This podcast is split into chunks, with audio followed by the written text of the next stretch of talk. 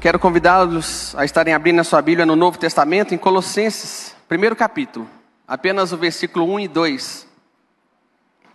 Colossenses 1, versículos de 1 e 2, que diz assim: Paulo, apóstolo de Cristo Jesus, por vontade de Deus, e o irmão Timóteo, aos santos e fiéis irmãos em Cristo que se encontram em Colossos, graça e paz a vós outros, da parte de Deus nosso Pai.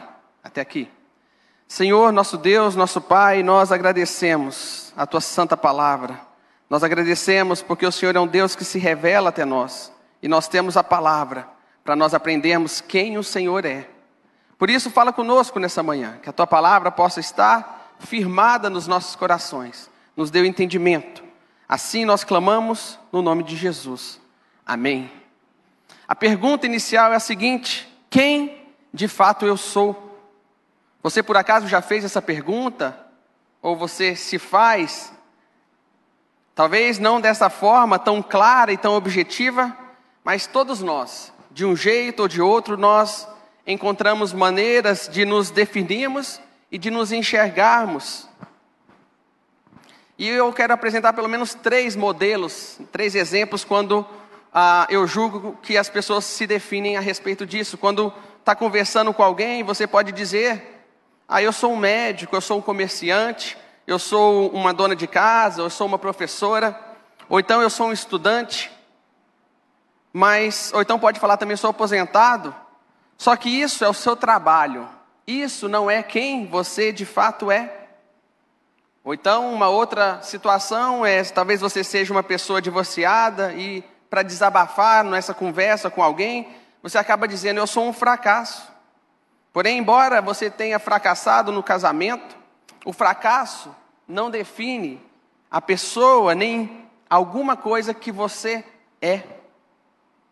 E também naquelas épocas que temos de eleição, quando você ouve candidato nos pontos e começa a se identificar e falar quem eu sou a respeito, sim, eu, o político se definindo, fala assim: não, eu vim de um lar pobre, eu fui uma pessoa de origem pobre, de uma família humilde, de um bairro pobre e carente da minha cidade. Sou alguém que lutou, sou alguém que venceu. Realmente isso é uma bela história de superação. Mas também não define o fato e nem quem essa pessoa é. Esses exemplos ilustram a tendência natural de nós nos experimentarmos com as nossas experiências a questão de visão subjetiva, de conquistas, de derrotas, de cargos, de posições, para definirmos quem nós somos. Mas a gente precisa olhar e ter a visão bíblica do que de fato você é, de quem de fato eu sou. E a gente precisa ver com qual lente você tem enxergado isso, pelas qual cosmovisão você tem se identificado a respeito disso o que os outros dizem de você ou o que a palavra de Deus diz de você. É essa identidade bíblica que nós precisamos estudar, é essa identidade bíblica que nós precisamos nos apoiar. Quando nós olhamos para a Bíblia, nós precisamos entender, principalmente aqui no Novo Testamento, nós aprendemos que, como cristão, a nossa identidade é, é definida pelo nosso relacionamento com Cristo. E não com experiências boas, e não com experiências ruins, não com uma história de fracasso ou uma história de superação, nem tampouco pelo que nós fazemos ou deixamos de fazer. A Bíblia nos ensina e nos demonstra que nós somos alguém quando nós estamos num relacionamento com Cristo Jesus. O cristão, ele toma consciência de si mesmo por meio da posição e da identidade do qual ele está em Cristo Jesus. E assim a sua resposta é dada à pergunta de quem eu sou, quem de fato eu sou, precisa estar baseada e centrada em Cristo Jesus.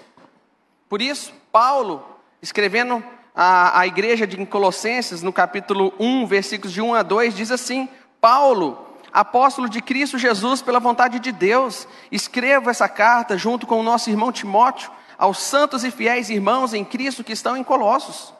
O apóstolo aqui ele está saudando, ele está se apresentando. E aqui é interessante como ele fala, ele se apresenta a nosso irmão falando que ele é o apóstolo de Cristo Jesus. Logo em seguida, nessa carta, no início, ele vai falar um pouco a respeito de do qual autor dessa carta. Ele vai, representar, vai falar, nosso irmão Timóteo. E por fim dessa saudação inicial, ele dirige aos leitores de uma forma de que merece toda a nossa atenção. E ele descreve aos santos e fiéis, irmãos em Cristo que estão em Colossos. Então, aqui na visão de Paulo, o que define e os une, tanto Paulo quanto Timóteo, quanto a igreja de Colossos, é uma pessoa só: é Cristo Jesus. Não é a geografia, não é a nacionalidade, não é a produção, não é a profissão, não são os gostos pessoais, nem tampouco a personalidade, mas é Cristo Jesus que unia, e ele tinha isso em mente. Será que você consegue perceber isso? Paulo, o apóstolo de Cristo Jesus, isto é, pela vontade de Deus, e não pela vontade dele mesmo, mas a, essa vontade dele mesmo não é o início de tudo, mas vem de Deus e acaba convergindo na vontade dele futuramente. Por isso que ele diz apóstolo de Cristo Jesus. E ele mais adiante, numa carta de 1 Timóteo, capítulo 1, nos versículos de 12 a 14, ele diz o seguinte: Agradeço aquele que me deu força, Cristo Jesus, nosso Senhor, que me considerou digno de confiança e me designou para servi-lo como apóstolo, embora eu fosse blasfemo, perseguidor e violento. Contudo, recebi misericórdia porque agia por ignorância e incredulidade.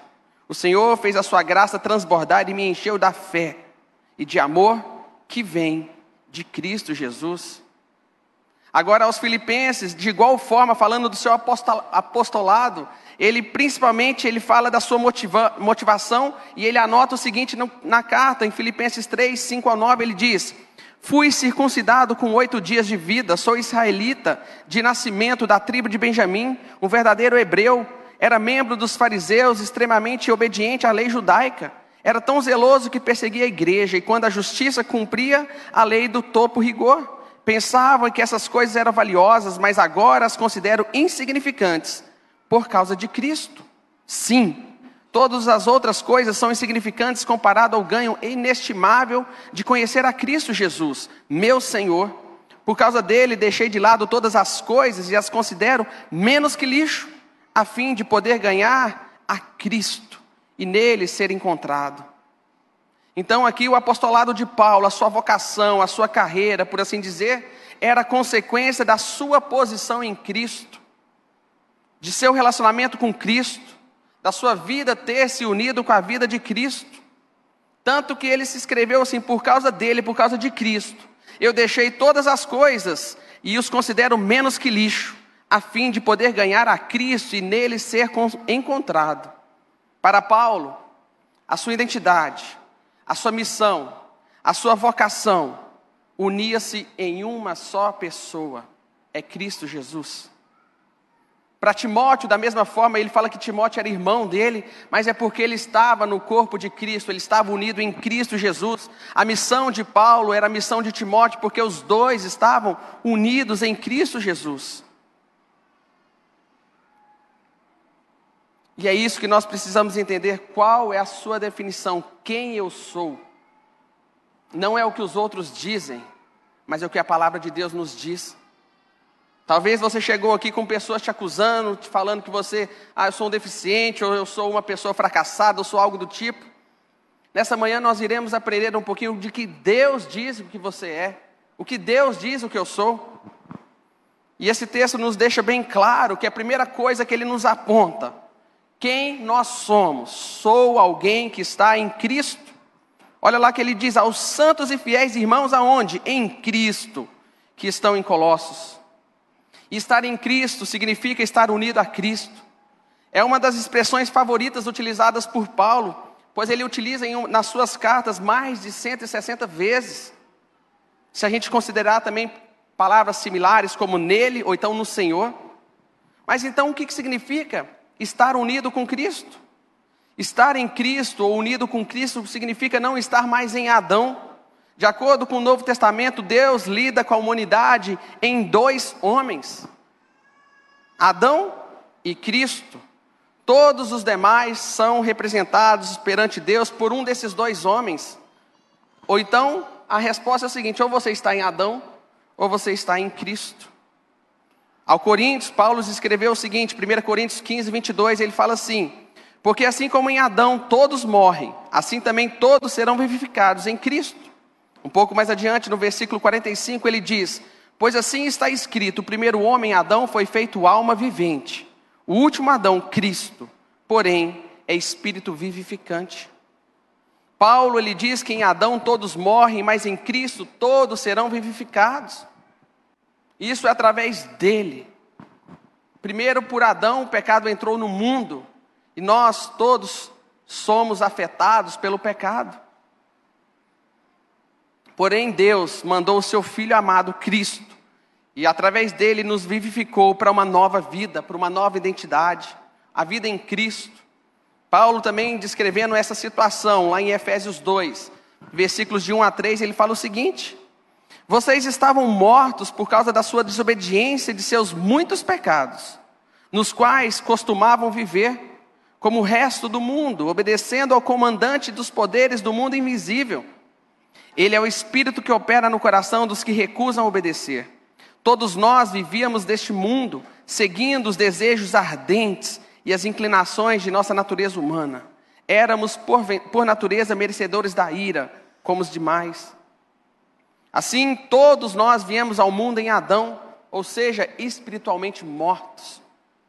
Mas se Cristo alcançou essa vida, se Cristo entrou no seu coração, você já não é mais o mesmo.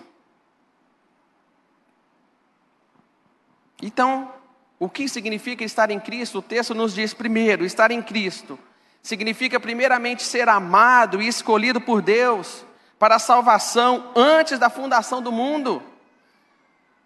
O mesmo texto de Efésios, um pouco adiante, 3 e 5, fala: Todo louvor seja a Deus, o Pai de nosso Senhor Jesus Cristo, que nos abençoou em Cristo com todas as bênçãos espirituais nos domínios celestes. Mesmo antes de criar o mundo, Deus nos amou e nos escolheu em Cristo para sermos santos e sem culpa diante dele. Ele nos predestinou para si, para nos adotar como filhos por meio de Jesus Cristo conforme o bom propósito da sua vontade. Então, estar em Cristo significa que Ele te amou, Ele te escolheu antes da fundação do mundo. Segundamente, estar em Cristo significa ter sido por Ele representado na sua vida sem pecado, sem morte substitutiva e ressurreição vitoriosa sobre a morte. Ele tomou o seu lugar, Ele tomou o meu lugar. Cristo se posicionou diante de Deus como representante dos eleitos, dos justificados. E isso ele fez diante do Pai. Você está em Cristo Jesus? Quem te representa? Adão ou Cristo? Essa união vivificante de Cristo é explicada de uma forma mais clara quando Jesus ele fala na sua metáfora que ele utiliza lá em João, ele fala assim: assim como os ramos compartilham da vida e da nutrição da vinha, assim nós, cristãos em Cristo, compartilhamos pela fé da vida em Cristo. Aqui já podemos res responder um pouco a nossa pergunta, afinal, quem de fato nós somos? Se não estou em Cristo, eu sou separado de Cristo, eu estou sob a maldição do pecado. E isso vai me inclinando mais e mais para o pecado.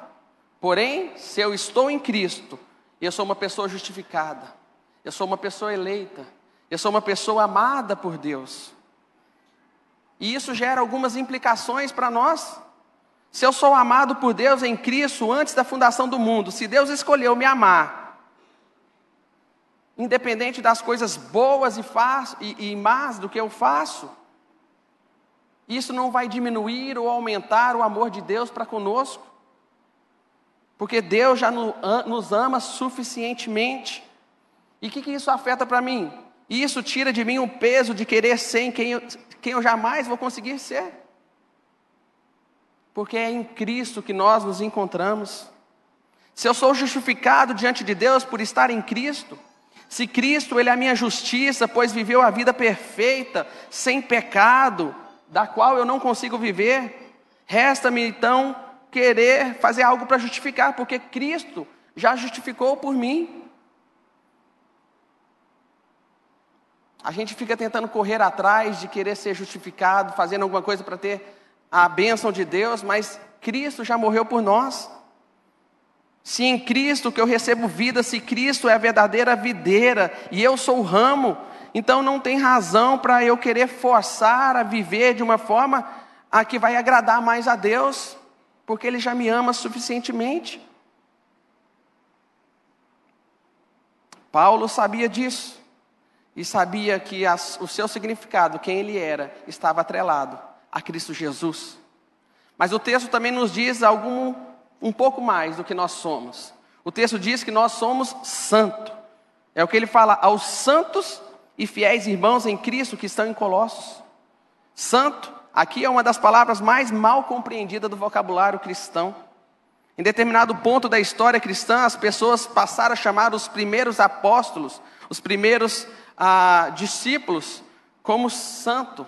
Mas a questão de a gente ver a esse ensinamento continuar a respeito de São Paulo, São Pedro, Santo André, São André, Santo André. Numa ideia de que essas pessoas são mais santas do que nós, estão acima do que nós, na, acima da média de nós. A verdade é que ser santo significa ser separado por Deus. Você que está em Cristo, você que foi chamado, justificado, você é uma pessoa santa. Você é uma pessoa separada por Deus. Todo crente, ele é santo. Por isso, esse motivo da saudação de Paulo na sua carta. E em outras cartas, ele faz da mesma forma aos santos e fiéis irmãos em Cristo que estão em Colossos. Interessante que até mesmo ao dirigir-se à igreja de Coríntios, que era uma igreja teologicamente abalada, moralmente desestruturada, Paulo ele escreve da mesma forma lá em Coríntios 1, versículo 2, ele fala: "A igreja de Deus em Coríntios, aquela que, está, que ele santificou por meio de Cristo Jesus, vocês foram chamados por Deus para ser seu povo santo, junto com todos que em toda parte invocam o nome do Senhor Jesus, Senhor deles e nosso." O que nós aprendemos aqui com Paulo, que santidade não é uma aquisição espiritual, ou então um reconhecimento dessa aquisição. Na verdade, é uma a, a, o significado dele é, significa que é a nossa posição que nós estamos separados por Deus. 1 Pedro também 2, 9, 10 diz: Vocês, porém, são um povo escolhido, reino dos sacerdotes, nação santa, propriedade exclusiva de Deus. Assim vocês podem mostrar, proclamar às pessoas como é admirável aquele que te chamou das trevas para a sua maravilhosa luz. Antes, vocês não tinham identidade como povo, agora são um povo de Deus. Antes, não haviam recebido misericórdia, agora receberam misericórdia de Deus. Eu sou santo, não pertenço a mim mesmo, eu sou propriedade exclusiva de Deus. Eu fui comprado por um preço justo, um preço e alto preço. Eu sou declarado santo por Deus e separado por Deus, para mostrar ao mundo como é admirável aquele que me comprou, aquele que me salvou. E é esse é o papel, esse é o meu e o seu papel. Proclamar ao mundo dessa pessoa do qual você é não mais escravo do pecado, mas escravo do Senhor Jesus. Este é quem você é. Você é uma pessoa em Cristo. Você é uma pessoa santa. Mas o texto também fala que você é um membro da família cristã. É o que ele diz aos santos e fiéis irmãos em Cristo que estão em Colossos. Estar em Cristo é estar na família de Cristo. E esse é um tema muito importante, pois muitos cristãos tendem hoje a ver seu cristianismo simplesmente como um relacionamento pessoal com Deus. Mas é muito mais do que isso. Deus nos coloca num corpo, nós fazemos parte do corpo, da igreja do Senhor. Deus nos chama para nos relacionar com outras pessoas. Nós fazemos parte da família de Deus. Por isso é, muito, é tão interessante quando nós estávamos afastados de Deus, aqueles que não têm pai, não têm mãe, não têm uma família. Agora, quando você está em Cristo de Jesus, Ele te dá uma nova família, Ele te dá um corpo.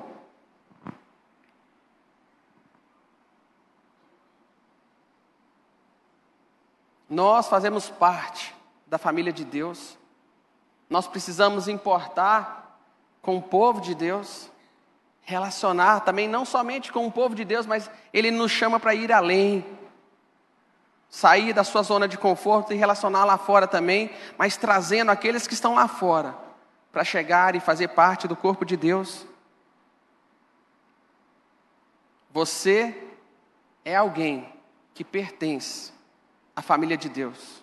Não deixe outras vozes ou outras pessoas falarem o que você não é, porque você é aquilo que Deus diz que você é. Confie na palavra dele. Confie no que ele tem nos ensinado. Você está em Cristo. Você é uma pessoa santa, separada, e você tem uma família. Nós somos a família de Deus. Mas por fim, Paulo nos fala também que nós somos estrangeiros e peregrinos neste mundo. É o que ele diz aos santos e fiéis irmãos em Cristo que estão em Colossos. E aqui nos chama a atenção que Paulo faz desses crentes e que eles estão em Cristo e também estão em Colossos. Eles são simultaneamente cidadãos desses dois reinos. Ele vive ao mesmo tempo em Cristo e naquela pequena cidade romana chamada Colossos. E aqui, mais uma vez, eu quero dizer: note bem essa ênfase na geografia terrestre e espiritual desses primeiros cristãos. Eles vivem em Colossos, mas também em Cristo. Aonde eles estavam? Eles estavam para anunciar Cristo. O cristão não está em Cristo apenas quando nós estamos aqui na igreja, de joelhos dobrados, orando e meditando na palavra de Deus. O cristão está em Cristo quando está lá fora também. Quando está no seu trabalho, quando está na sua escola, quando está no, com seus amigos do bairro. São esses dois reinos.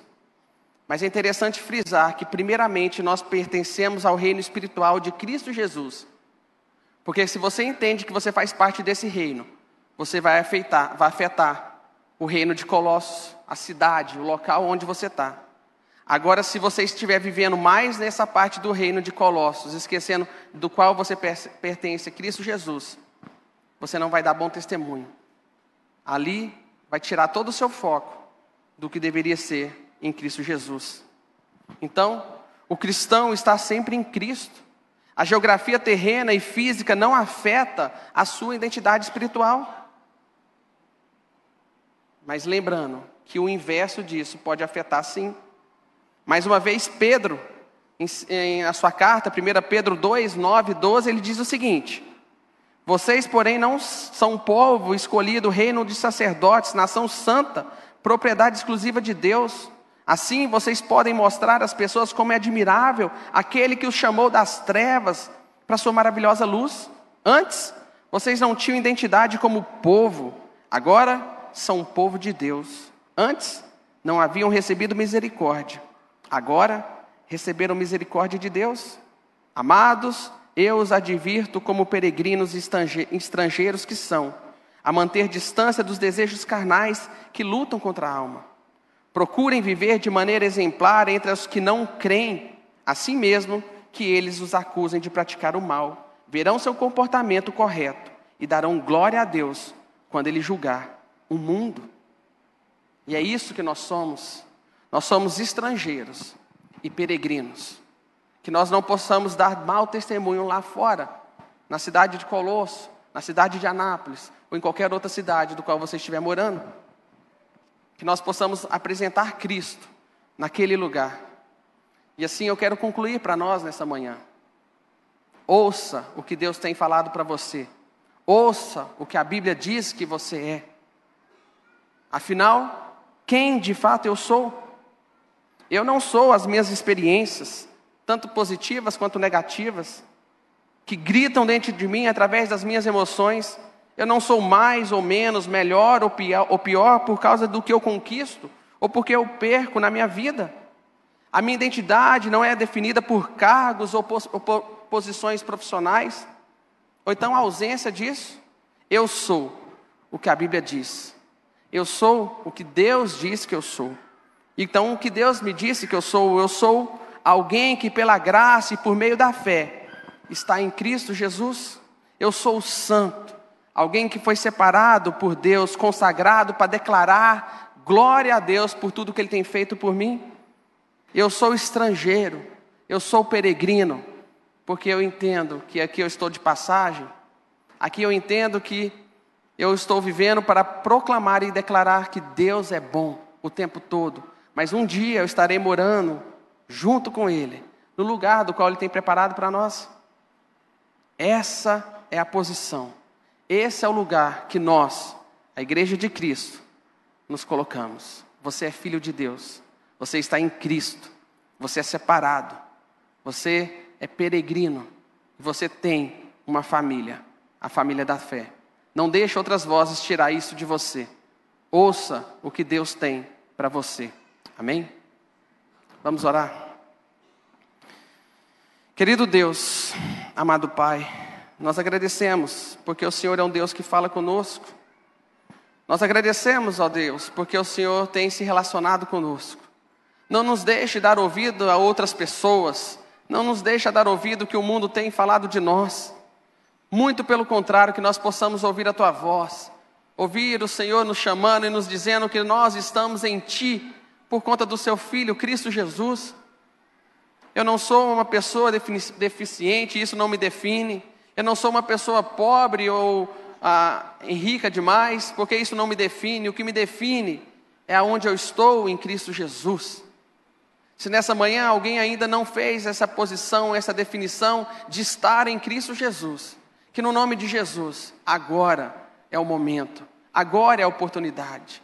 Que possamos colocar os pés na rocha, e na nossa rocha nós entendemos que é Cristo Jesus. Que Cristo seja o centro, que Cristo seja tudo na minha vida. Que eu possa amar ao Senhor não somente quando eu estiver aqui na igreja, mas que eu possa buscar e servir ao Senhor fora dela também. E lá eu dar testemunho, falar e anunciar tudo o que o Senhor tem feito por nós. Assim nós oramos a Ti e clamamos o Teu santo nome, no nome de Jesus.